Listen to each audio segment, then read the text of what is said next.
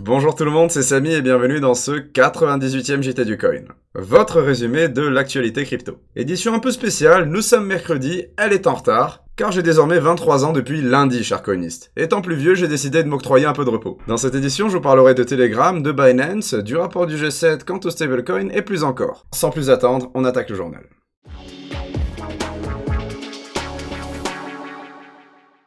On démarre avec l'entreprise Telegram qui avait levé l'année dernière 1,7 milliard de dollars pour financer le développement de sa crypto-monnaie. Cependant, le lancement de celle-ci connaît déjà bien des difficultés. La SEC a encore frappé, celle-ci a lancé une procédure interdisant aux investisseurs américains ayant acheté du gramme de le revendre, à quelques semaines de leur distribution. Ce sont plus d'un milliard de grammes qui seraient ainsi compromis par cette mesure. C'est un véritable télédrame.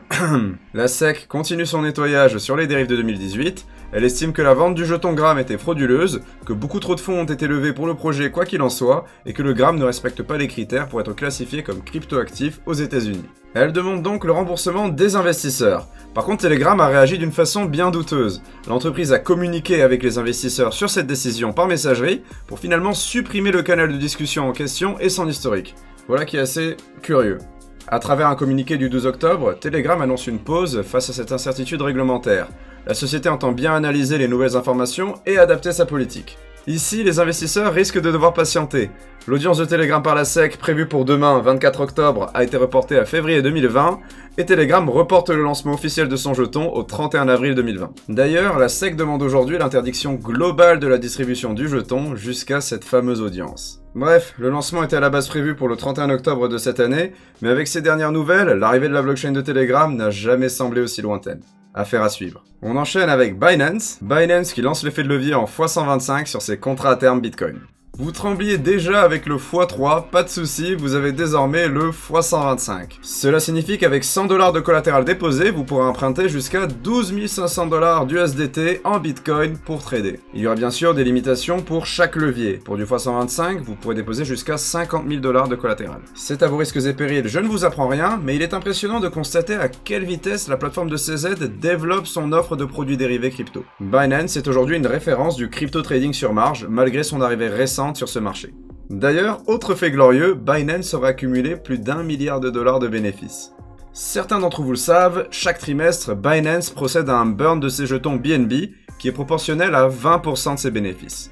Selon le cryptomédia The Block, si Binance joue franc jeu, le champion des exchanges aurait désormais dépassé le milliard de dollars de bénéfices cumulés depuis sa création, il y a deux ans. Ce sont au total 14,5 millions de BNB qui ont été détruits depuis mi-2017. Les bénéfices enregistrés par la plateforme sur le dernier trimestre sont très importants. C'est le deuxième meilleur trimestre pour l'exchange depuis son lancement.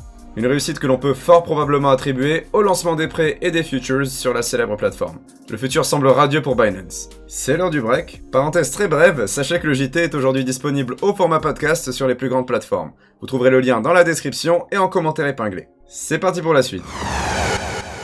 Sachez que Bitcoin est un échec selon le G7. Le G7 a rendu son rapport sur l'impact des stablecoins à l'échelle mondiale, et le moins qu'on puisse dire, c'est que les pays membres sont précautionneux face aux crypto-monnaies. Avant de parler des stablecoins, le G7 prend le temps de s'exprimer sur les premières crypto-monnaies. Je cite La première vague de crypto-actifs, dont Bitcoin est le plus connu, a jusqu'à présent échoué à la fois comme moyen de paiement et comme réserve de valeur. En gros, Bitcoin et compagnie, ce sont des actifs hautement spéculatifs, grossièrement destinés à des activités illicites. Ah, et quant aux stablecoins, on retient une grande méfiance des États membres. Selon eux, les stablecoins internationaux ne devraient pas voir le jour tant qu'une réglementation claire et universelle n'a pas été livrée. Ce rapport du G7 n'a très clairement rien de surprenant. On termine enfin sur un chapitre Darknet, les faits remontent à début 2018 mais viennent seulement d'être rendus publics, un réseau pédophile international utilisant Bitcoin a été démantelé. Pour accéder à l'intégralité des contenus pédophiles sur le site, il était possible d'acheter un titre premium pour 0,03 Bitcoin.